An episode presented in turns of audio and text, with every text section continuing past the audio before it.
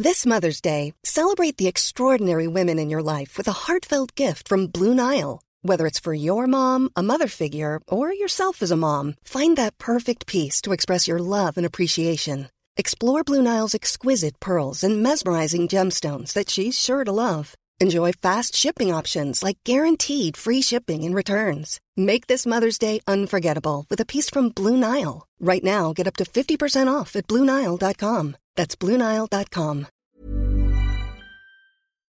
L'Entertainment Lab by Newton Studio, c'est le podcast 100% Brain Entertainment. Créatifs, responsables de marque, directeurs de plateformes technologiques, Pure Players Entertainment et Communicant 3.0 nous partagent leur point de vue sur l'avenir des marques et du divertissement à l'ère digitale. Ce podcast est animé par Alexis Ferber. Bonjour à tous, je suis ravi d'accueillir Mathieu Audonné, qui est le cofondateur de Smash. Bonjour Mathieu. Bonjour, merci beaucoup de ton invitation Alexis. Voilà, alors avec Mathieu, on s'était déjà croisé il y a plusieurs années dans des vies professionnelles, mais euh, aujourd'hui, tu es à la tête bah, d'une agence vraiment innovante et créative. Est-ce que tu peux nous parler des grandes lignes de ton parcours avant d'arriver à cette aventure entrepreneuriale? Bien sûr. Euh, eh bien, écoute, euh, ça fait 20 ans que je travaille dans la communication. J'ai commencé par fonder ma propre agence quand j'avais 18 ans. Euh, j'ai monté euh, une agence spécialisée dans le jeu vidéo et dans l'e-sport. On a monté la première équipe pour euh, Alienware qui a gagné la première équipe féminine à avoir gagné la Coupe du Monde des jeux vidéo à cette époque-là. Et puis j'étais très jeune et donc je me suis planté. Tu es toi-même un gamer et un joueur ah, toi? Je suis un très très gros joueur, un très gros gamer. Euh, et euh, je me suis lamentablement planté à 18 ans avec euh, cette première entreprise. Mais ça m'a beaucoup appris, parce que gérer 14 personnes à 18 ans, c'est un bel apprentissage. Et puis, bah, j'ai rejoint d'autres agences. J'ai fait mon parcours dans des agences comme WPP, mhm. Even. Et Pavillon Noir. Et puis j'ai également monté des structures au sein de grands médias, de médias qui voulaient se positionner sur le contenu. J'ai créé les premières agences intégrées chez TF1 et chez M6. Mhm. Et puis parallèlement, c'est un peu mon hobby, mon passe-temps, j'ai euh, j'ai monté euh, plusieurs masters et, des écoles euh, mhm. au sein de ma famille de cœur, avec mes amis de Media School.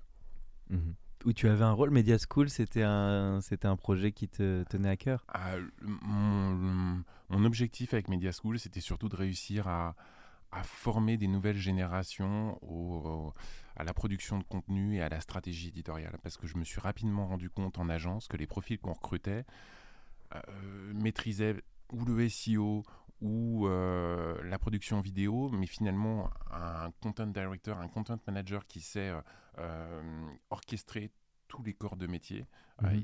ça n'existait pas forcément, ou il n'y avait pas de formation qui menait à ça. Mhm. Et donc j'ai voulu créer ce type de formation pour pouvoir recruter des éléments les plus pertinents possibles et, mhm. euh, former les nouvelles générations de créateurs de contenu. Bon bah c'est top que tu aies pu faire ça en parallèle de ta vie professionnelle. Alors on va parler de Smash, donc qui, qui tu es peut-être un fan aussi de tennis j'imagine, en tout cas de sport parce que j'ai vu que tu vois souvent, mais souvent l'analogie avec les, les sportifs d'ailleurs et l'entrepreneuriat et le sportif, il y a des bons points communs. Est-ce que tu peux nous parler bah, de cette nouvelle entreprise et puis du positionnement différenciant que tu as pris et, déjà, je crois, des beaux résultats euh, après 18 euh, à 24 mois Alors, Smash, c'est pas une agence. Euh, c'est ce qu'on appelle la première MCS du marché. C'est une méta creative solution. ça n'a rien à voir avec les. Avec Mark Zuckerberg. Avec Mark Zuckerberg. Tu été visionnaire en fait. Avant lui, tu as créé Meta. C'était bien avant que Facebook lance euh, Meta euh, qu'on a fait cette annonce. ça n'a rien à voir avec une agence de métaverse non plus. Mhm. L'ambition de cette méta creative solution, c'est de créer la première plateforme SaaS qui va te permettre d'identifier les meilleures opportunités de communiquer sur le marché. Je m'explique. Euh, quand tu es responsable marketing et que tu, lances un jeu vidéo, tu ne sais pas forcément qu'à ce moment-là, un Adidas ou un Reebok a envie de se positionner sur le gaming et est prêt à faire une édition ah, limitée. Euh, quand euh, tu es responsable marketing d'un grand site comme Zalando euh, et mhm. que tu as une nouvelle collection à sortir, tu ne sais pas forcément qu'Instagram va euh, changer les normes de ses filtres AR et permettre de créer un défilé en réalité augmentée. Euh, il y a plein d'opportunités que tu ne mhm. vois pas passer sur le marché. C'est un côté veille, inspiration, tu es un peu en pointe sur des veilles liées à des marques et des opportunités de collaboration. Tout à fait. On a deux, deux missions. La première, c'est d'identifier les meilleures opportunités de, de, communiquer et puis ensuite, c'est de les transformer en campagnes créatives les plus impactante possible. Un responsable marketing, il a la tête dans le guidon en permanence, euh, il a énormément de pression. Nous, on veut pouvoir lui redonner une vision holistique des opportunités disponibles sur le marché. On veut pouvoir lui donner un, petit peu de, lui faire prendre un peu de recul et de hauteur, et donc de lui permettre de scanner ces opportunités sur le marché. D'accord. Donc finalement, tu revalorises beaucoup la partie partenariat. C'est pas une démarche, comme tu dis, strictement d'agence, de brief, mais plutôt une démarche où tu fais matcher des, des opportunités, d'événements, d'influenceurs, de talent avec des, des marques qui pourraient s'y rattacher. C'est un peu ça? Tout à fait. Tout à fait. L'idée, c'est qu'avec l'explosion des plateformes, l'explosion des canaux aujourd'hui, on n'a jamais eu autant d'opportunités de, communiquer, mais on a une, un peu de difficulté à identifier les meilleurs coups. Donc Smash, ça te permet d'avoir une longueur d'avance, de saisir les opportunités, de frapper fort et juste. Et tu es, en digital only ou tu es en 360 Pas du tout, on est en 360. 360. Et alors, est-ce que tu peux nous parler bah, à la fois les grandes lignes du parc, euh, comment ça s'est développé d'un point de vue entrepreneurial, ton équipe et puis votre différenciation, et puis quelques anecdotes de projets euh, sur lesquels tu as montré ce côté, ce smash, j'ai envie de dire Bah écoute, euh, j'ai monté Smash avec Michael Bessis, qui est mon partenaire, mon associé mon binôme au quotidien, qui a été pendant très longtemps directeur commercial chez Webedia, mhm. donc, euh, qui est un peu le mastodonte du digital, qui avait énormément d'assets. Et, euh, et, on s'est rapidement rendu compte, lui chez Webedia, moi à travers euh, TF1 et M6, que même en ayant les meilleurs assets, on n'avait pas forcément une vision suffisamment agnostique pour proposer les meilleures opportunités disponibles sur le marché. Et mhm. que finalement, on vendait un peu ce qu'on avait dans nos tiroirs mhm. euh, et, qu'on passait à côté des plus belles opportunités pour les marques. Et donc, euh, ces colosses sont un peu des colosses au, pied d'argile parce que tu vois aujourd'hui bah, Mixicom euh, c'est un peu cassé la gueule. Donc Mixicom c'est mmh. euh, l'agence de talent interne où il y avait les Norman et tous les youtubeurs. Webedia est à vendre. Unify euh, Olivia Bekassi c'est parti et on, et on entend de part et d'autre que c'est assez compliqué chez Unify aussi. T'as beau être un grand groupe, avoir les meilleurs assets possibles, ce qui compte aujourd'hui, c'est avant tout d'avoir une vision agnostique du marché et euh, une flexibilité. Et c'est la promesse de Smash, c'est la promesse de ce MCS qui est une plateforme SaaS, c'est de te permettre de scanner, d'avoir des grandes oreilles sur le marché et de euh, frapper fort et d'avoir les meilleurs coups mm. avant tout le monde. Et alors justement, tu peux nous donner des exemples de collaboration Je crois que tu es parti assez vite avec des clients et des exemples de campagne. Est-ce que tu peux nous donner un peu des exemples qui ont été marquants, euh, dont tu as pu t'occuper? Tout à fait. Alors, on est en bêta-test avec euh, quelques clients sur cette première année, puisqu'on a lancé la structure euh, l'année dernière. on a signé 40 partenariats. on a produit 227 contenus. la plateforme a généré 1,8 million d'euros dès la première année. Euh, et on accompagne de grandes marques comme euh, Xbox, euh, comme NordVPN, qui on va sortir une grande opération dans quelques jours, avec beaucoup de figurants à la U Arena. C'est une très grosse opération, je ne peux pas encore parler, mais dont vous allez entendre parler dans quelques jours.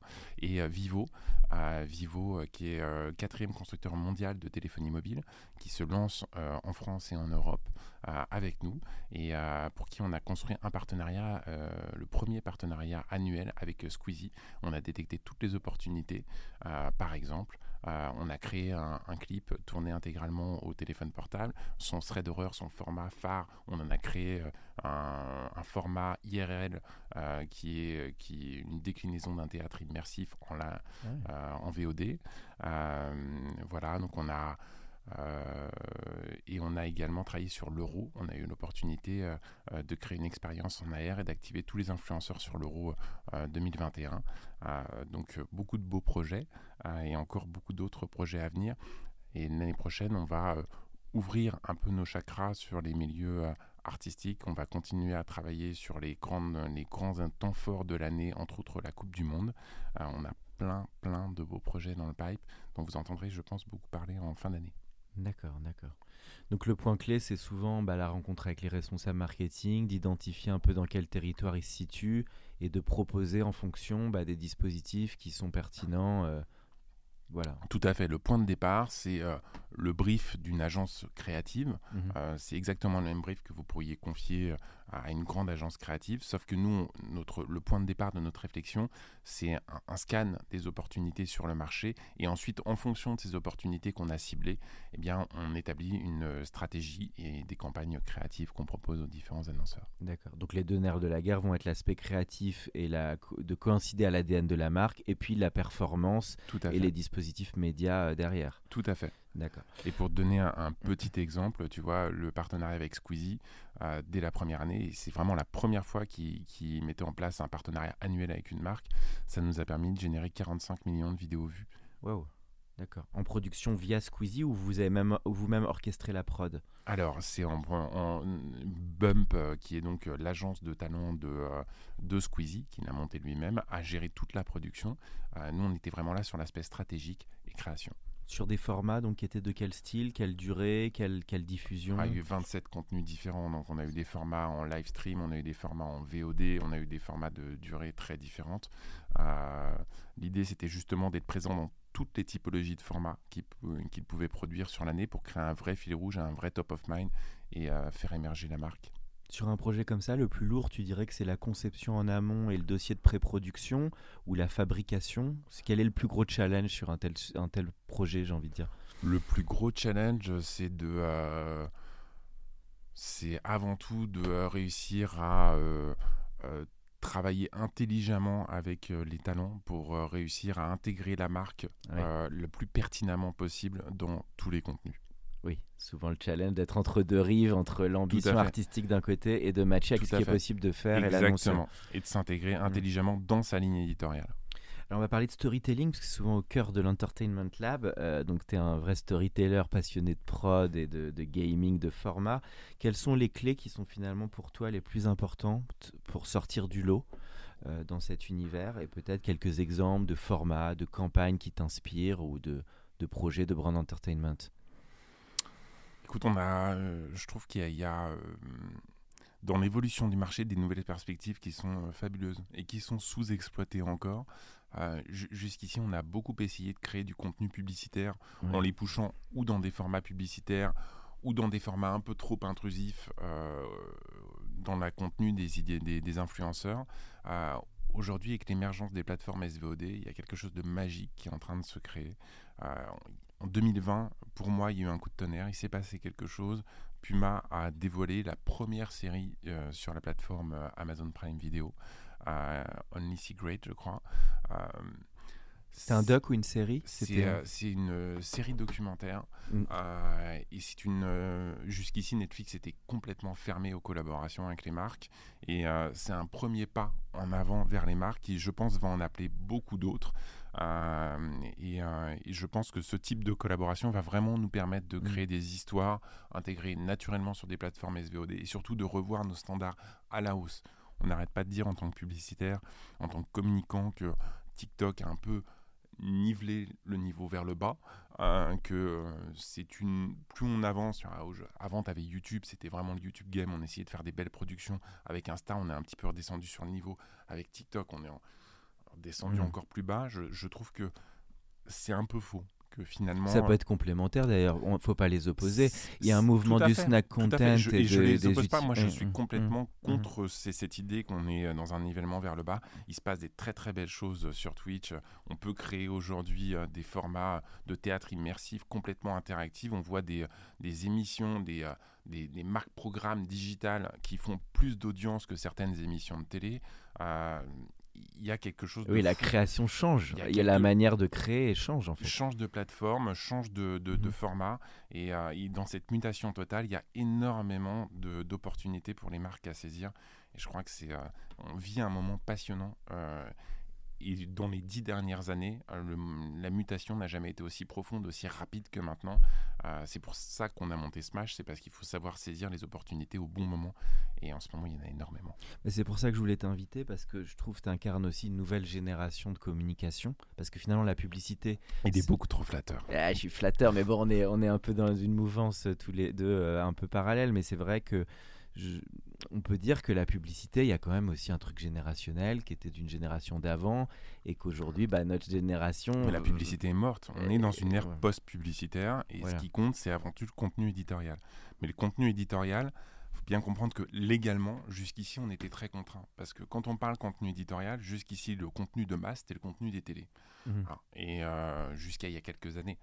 Aujourd'hui, tu voulais. Enfin, si tu voulais réussir à infiltrer une émission, c'était quasiment mmh. impossible puisque légalement tu n'en avais pas Surtout en France avec le CSA et tout, tout à fait. La publicité euh, ou toute prise de communication d'un annonceur doit être complètement décorrélée du contenu programme. Donc en fait, on essayait en permanence de mmh. truquer un peu, de, de, de, de, de ruser, de ruser euh, mais on n'avait pas de véritable opportunité. Avec l'émergence des plateformes de streaming et pas seulement vidéo, hein, Spotify aussi offre de très belles opportunités.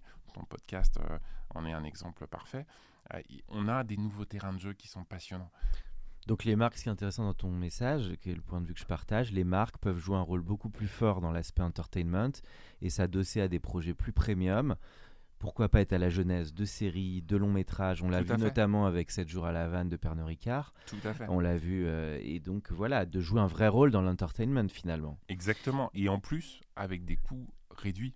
C'est-à-dire que avant, on essayait de produire des grosses émissions ou des très très gros formats euh, euh, qui étaient poussés à travers des formats publicitaires euh, en sortant la planche à billets. Aujourd'hui, aller faire un live stream intelligent avec une bonne idée. Il y a des prods plus agiles, quoi. Ça coûte pas forcément si cher que ça. Ça veut dire aussi que sur le développement, il y a peut-être un enjeu. Là, je pousse un peu parce que c'est des réflexions aussi que j'ai, mais tu trouves aussi que sur le dev, qui est souvent le parent pauvre du, du l'entertainment, développement des scripts, des pilotes, des, embryons de projets, les marques pourraient se positionner plus tôt? Je sais pas si tu as tu penses parce qu'après c'est pas si simple aussi de faire matcher des projets maison et tu, tu le sais parce que c'est le concept de ta boîte mais de faire matcher des projets maison un peu passion storytelling avec l'attente d'une marque de l'autre côté comment tu vois cet aspect? Parce que c'est ça le point clé c'est qu'à un moment il faut faire réunir les deux quoi. Le point clé c'est d'être d'avoir de réussir à créer du lien euh, avec les créateurs de contenu. C'est-à-dire qu'aujourd'hui, euh, quand tu discutes avec euh, des grands influenceurs ou des petits influenceurs, ils fourmillent d'idées. Ils fourmillent d'idées, ils ont énormément d'opportunités.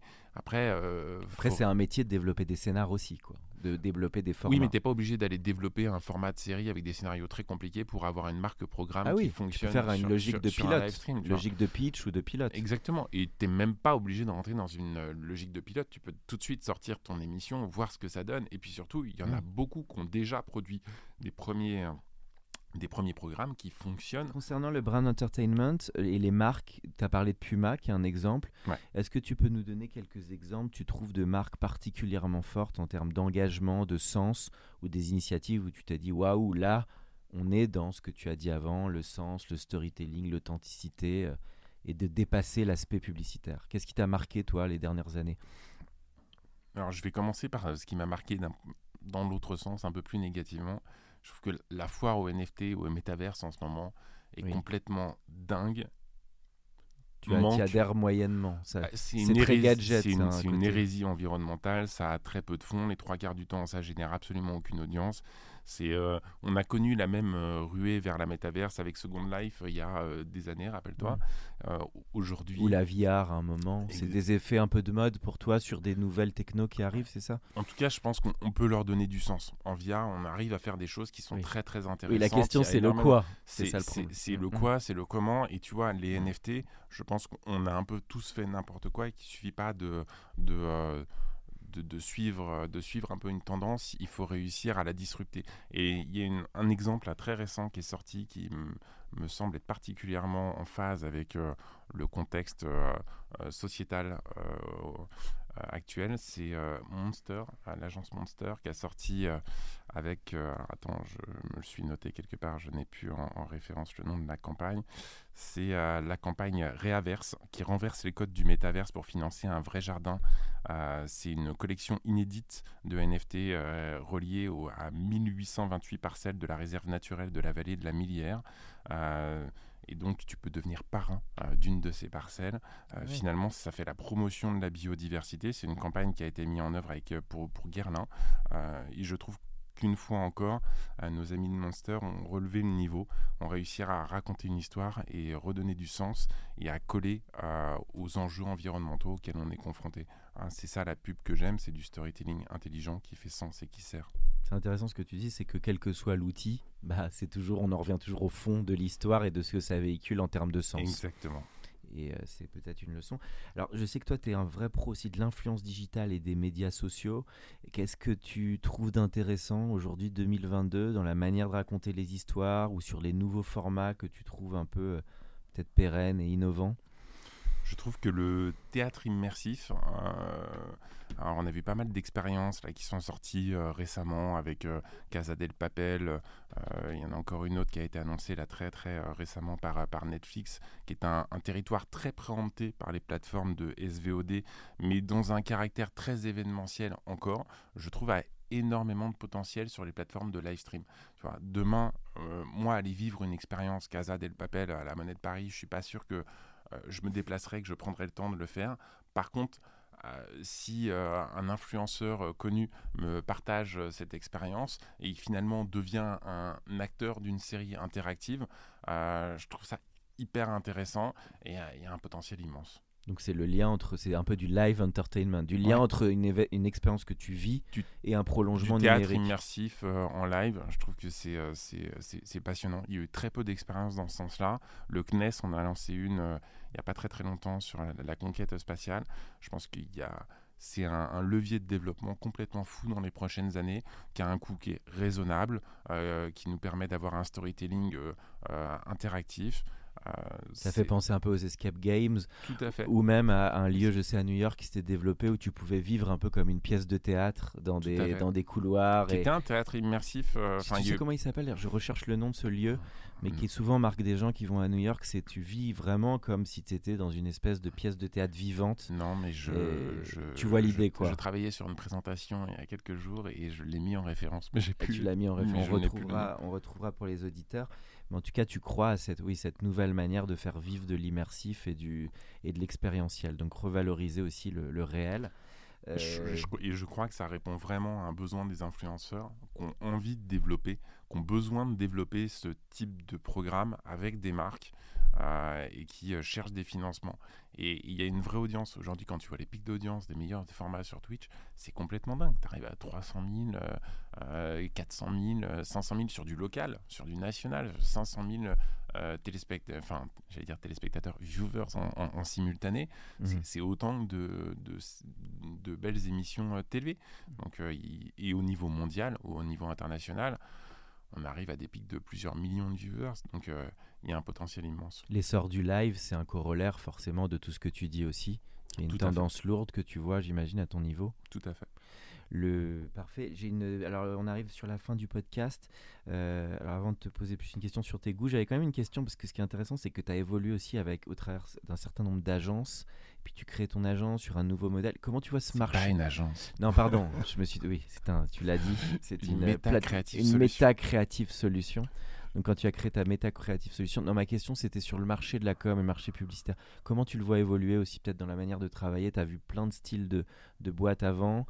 Je voulais avoir cette, ton point de vue là-dessus, sur comment le marché peut évoluer. Euh, forcément des questions que je me pose aussi sur le côté entrepreneuriat, avoir ta vision là-dessus. C'est un peu dur, je te pose des questions pas faciles. Hein, elle, n'est pas évidente cette, euh, question. Je, euh, je pense que plus que jamais, les petits acteurs on leur ont, une possibilité de tirer leur épingle du jeu parce qu'on est dans un contexte économique excessivement contraint, que les annonceurs cherchent euh, des coûts euh, à réduire leurs coûts tout simplement, à réduire leurs investissements et en même temps à avoir des performances qui, qui, sont de plus en plus grandes. Et donc les grands groupes finalement sont assez mal taillés pour répondre à ça parce qu'ils ont des coûts d'exploitation assez importants, parce qu'ils ont toujours les mêmes assets à proposer et que tu sois dans un grand groupe publicitaire comme Publicis ou Avas ou que tu sois dans un grand groupe média comme euh, Webedia ou euh, Unify et, TF1, euh, c'est complexe d'avoir mmh. l'agilité financière, d'avoir une vision agnostique de ce qui se passe sur le marché, de ne pas refourguer tout le temps les assets que tu as toi en stock. Et donc je trouve qu'il y a un terrain de jeu magnifique pour les nouveaux acteurs. pour les nouveaux acteurs et pour les entrepreneurs. Et quand on voit aujourd'hui dans les nouvelles générations, le ratio de, de, personnes qui souhaitent entreprendre, je trouve qu'il y a une adéquation fabuleuse. on, dit, on dit, tout le monde a tendance à te dire quand tu veux monter une boîte, tes parents viennent te voir et disent ah non, attends, on va pas prendre ce risque, prends un boulot, euh, sois sûr de ton coup, euh, j'ai pas payé des études pour rien. Mais c'est le moment où jamais de prendre des risques et de se faire plaisir mais toujours bien d'avoir un peu d'expérience quand on le fait aussi. Il faut oser et mmh. savoir doser. Euh, c'est bien de prendre des risques. Il euh, faut savoir doser la prise de risque aussi. Mmh. Euh, moi, je suis passé dans pas mal d'agences où, où, où, on m'a promis beaucoup de choses. on m'a promis un statut euh, d'associer, et c'était un peu la carotte euh, au bout du bâton. Et, je, et en échangeant avec euh, quelques personnes qui ont un peu d'expérience dans le métier, je me suis rendu compte qu'on était très nombreux à avoir vécu mmh. ce cas de figure-là, et où finalement, tu as un peu tendance à donner énormément pendant plusieurs années, et puis une fois que tu as donné ton réseau, une fois que tu as donné ton savoir-faire, une fois que tu t'es investi énormément, et que tu as réussi à atteindre tous tes objectifs, eh ben, euh, mmh. les parts, euh, finalement, on ne te les donne pas forcément très facilement. Donc, c'est d'être plus participatif, peut-être un changement de mindset sur des, des... ce qu'on retrouve en start-up. Je, je pense que c'est pour ça qu'on a monté mmh. Smash avec euh, cette idée de répartition capitalistique ouverte aux employés. Tous nos employés, au bout de trois ans, deviennent associés. D'accord. C'est très moderne. Mais c'est essentiel. Comment tu veux demander à quelqu'un de t'investir, de tout donner, si quelque part, toi, tu n'es pas capable de lui en redonner une petite part?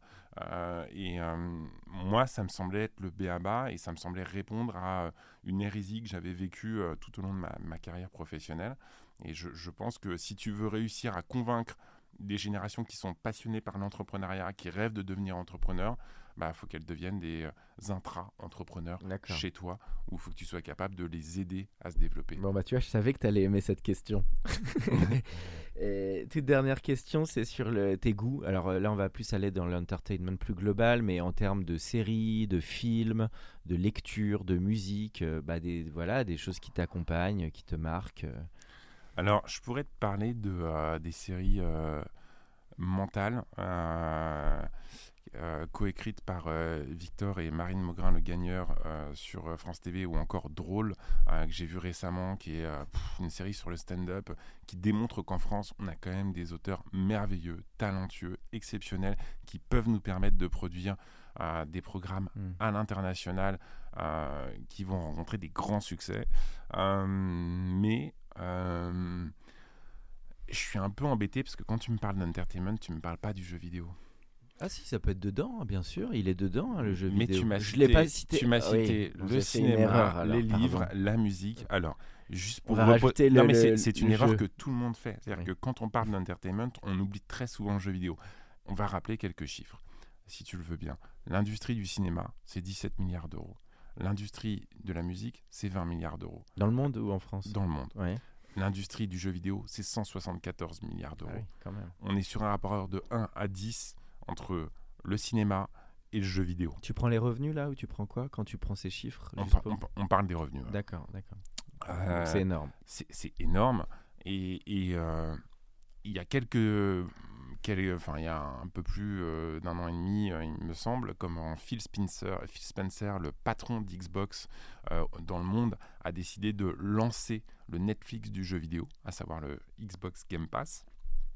Tout le monde l'a pris pour un fou. Euh, moi, j'ai beaucoup de personnes autour de moi qui m'ont dit que ce mec-là était complètement largué, qu'il était passé à côté, qu'il ne comprenait pas le marché du jeu vidéo euh, et, euh, qui, en ont un peu rigolé. Aujourd'hui, force est de constater qu'il a été visionnaire et que l'offre du Game Pass est en train de révolutionner l'industrie de l'entertainment complètement. C'est 90 milliards d'euros investis en un an et demi. Ils ont les moyens de le faire. C'est le seul acteur peut-être sur le marché à avoir les moyens de créer une telle révolution. Euh, on parle beaucoup de Netflix qui a investi dans le jeu vidéo. Netflix n'a pas les moyens de Microsoft. Hmm. N'a pas du tout les moyens. Mettent combien Microsoft sur un sujet comme ça? Microsoft, ah bah, combien ils vont mettre? Ça va être, euh, c'est une stratégie qui se construit sur le long terme. Netflix, c'est quand même plusieurs, plusieurs dizaines de milliards sur les contenus. C'est quand même pas, pas neutre par rapport à ce oui, mais sur combien d'années? Ah et, là, Microsoft, en un an et demi, a investi 90 milliards d'euros. Et ce n'est que le début. Ils ont racheté Activision Blizzard, ils ont racheté Bethesda, ils ont investi dans Nuance. C'est rien que le rachat Activision Blizzard, c'est 400 millions de joueurs actifs et c'est euh, et c'est 70 euh, ou 76 milliards d'euros le rachat. D'accord. Donc euh, ils y croient Microsoft au métaverse ou pas? J'imagine. En, en, couplé au gaming ou? Je ne veux pas parler à la place de Microsoft. euh, après, après euh, bah, après, ça serait un prolongement. constater, si tu veux, que pour moi, Minecraft est déjà une métaverse que World of Warcraft était déjà une métaverse et que euh, ils n'ont pas attendu euh, Facebook et l'avènement des métaverses pour créer des grands univers euh, et, des, mondes digitaux à, explorer. Ah, ta réponse est pas mal.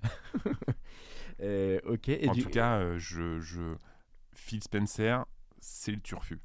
et du coup, en jeu, alors pour te aller sur ton terrain, sur le jeu que, tu, que toi te, te marque comme joueur en, en jeu vidéo, ce serait lequel? Moi, je suis un passionné. Comme tu as l'air d'être un pur gamer. Alors, le passionné de gaming te dirait que je, mon jeu favori, c'est euh, Rainbow Six Siege. J'ai toujours été un grand fan de la, de la licence euh, Rainbow Six. Après, euh, j'attends j'ai beaucoup aimé euh, Forza Horizon 5 euh, qui est sorti euh, récemment, qui est un jeu de voiture de simulation incroyable, on a l'impression d'y être. Et j'attends avec une très très grande impatience, mais je crois comme des millions de joueurs, Starfield, le nouveau jeu de, de Bethesda. qui va se dérouler dans l'espace, qui parle d'exploration spatiale, euh, qui est un titre complètement fou, euh, très certainement le plus ambitieux développé par Bethesda, qui a une profondeur narrative euh, folle avec un peu plus de 150 000 lignes de, dialogue. tu vois, pas beaucoup de scénarios qu'on a autant, pour refaire le parallèle avec le cinéma. Je, pense et j'espère que ça va nous faire vivre des, des, heures de, de jeux passionnés. D'accord. Et alors sur musique, les choses plus classiques, tu peux ne pas répondre. Hein. Tu peux dire non, non, je ne fais qu'une réponse de jeu vidéo. Euh, je sais pas si tu as quelque chose qui t'a un peu marqué. Ou... En, musique, euh, écoute, euh, en musique, moi j'écoute beaucoup de rap. et ce qui me passionne en ce moment, pour faire le lien un peu avec les réseaux sociaux dont tu parlais tout à l'heure, c'est l'émergence des concours de freestyle. Euh, comme une minute de rap, et de voir là aussi comment les réseaux sociaux ont un peu disrupté euh, les maisons de disques. Euh, avant, tu avais des maisons de disques qui recevaient des centaines de mixtapes et qui de temps en temps en écoutaient une et essayaient de trouver un talent et de le faire émerger. Aujourd'hui, elles vont avant tout sur Instagram pour aller regarder les concours de freestyle et voir le mec qui a généré le plus de likes. Et aujourd'hui, avec ton micro tout seul chez toi, en quelques mois, tu peux devenir une resta. Euh, je pense à Joy SAD euh, qui, est, euh, qui, a, un énorme carton et qui en ce moment est en tournée, qui a fait des clips avec les plus grands, qui c'est pour moi un changement dans l'industrie totale qui remet complètement en question l'évolution et le développement des, des grandes majors. Et là encore une fois, on vit une mutation qui est passionnante. Toute dernière question, Mathieu, et on, sera bon. Tu as commencé à répondre sur le côté entrepreneur, mais sur le conseil que tu donnerais justement à un jeune ou une jeune qui se lance dans l'univers de la communication euh, aujourd'hui en 2022 euh, Pas facile celle-là non plus. Mais... Bah, j'ai un peu répondu euh, déjà tout à l'heure. Oser et savoir doser. Voilà, c'est très bien de vouloir entreprendre. Faut faire très attention à la prise de risque. Moi, la première boîte que j'ai montée, j'avais 18 ans. j'ai, fait, j'ai fait des choses fabuleuses. Mais euh, au bout de deux ans d'activité, je me suis retrouvé avec 300 000 euros de dette. Oui, ça fait mal. Que j'ai porté pendant 10 ans en bossant 16 à 18 heures par jour. Il faut peut-être être mûr aussi pour entreprendre. Il faut, attendre de trouver le bon moment. Faut, euh, mais on peut entreprendre à n'importe quel, à n'importe quel moment à partir du moment où on dose bien le risque. Si on prend pas trop de risques, on a le droit de se planter, on a le droit de recommencer et on a la capacité de recommencer. Donc aujourd'hui, on est dans un monde qui évolue très vite. C'est bien d'avoir une bonne idée. Euh, c'est très bien dosé. faut juste savoir doser et pas se faire avoir. C'est l'important, c'est doser. C'est ce que disait Jacques Brel aussi. J'aime bien citer Jacques Brel en ce moment. Et juste sur l'entrepreneuriat quand même, pour dire un truc, c'est que c'est important aussi d'entreprendre dans tout dans sa vie et pas que c'est pas que créer une entreprise. ça peut être un hobby, ça peut être créer un festival avec des amis, ça peut être dans son travail être proactif. Donc c'est entreprendre, c'est aussi un état d'esprit. C'est le plus enrichissant, c'est le plus kiffant et on n'est jamais plus heureux que quand on entreprend un projet qui fonctionne. Il faut peut-être se planter dix fois avant d'y arriver, mais le jour où on y arrive, il n'y a pas de plus belle satisfaction euh, professionnelle. Merci. Eh bien, merci beaucoup Mathieu pour ce podcast euh, sous le signe de l'innovation et de l'entertainment. Merci. Merci beaucoup. Pour ceux qui sont encore avec nous, merci de nous avoir écoutés. Pensez à aller mettre une note au podcast dans la section notes et avis sur Apple Podcast. Cela nous ferait énormément plaisir et nous permettrait de continuer à faire grandir ce podcast consacré au Brain Entertainment. À bientôt pour un nouvel épisode. Hey, it's Danny Pellegrino from Everything Iconic. Ready to upgrade your style game without blowing your budget? Check out Quince. They've got all the good stuff shirts and polos, activewear, and fine leather goods, all at 50 to 80% less than other high end brands. And the best part? They're all about safe, ethical, and responsible manufacturing. Get that luxury vibe without the luxury price tag. Hit up quince.com slash upgrade for free shipping and 365 day returns on your next order. That's quince.com slash upgrade. Planning for your next trip?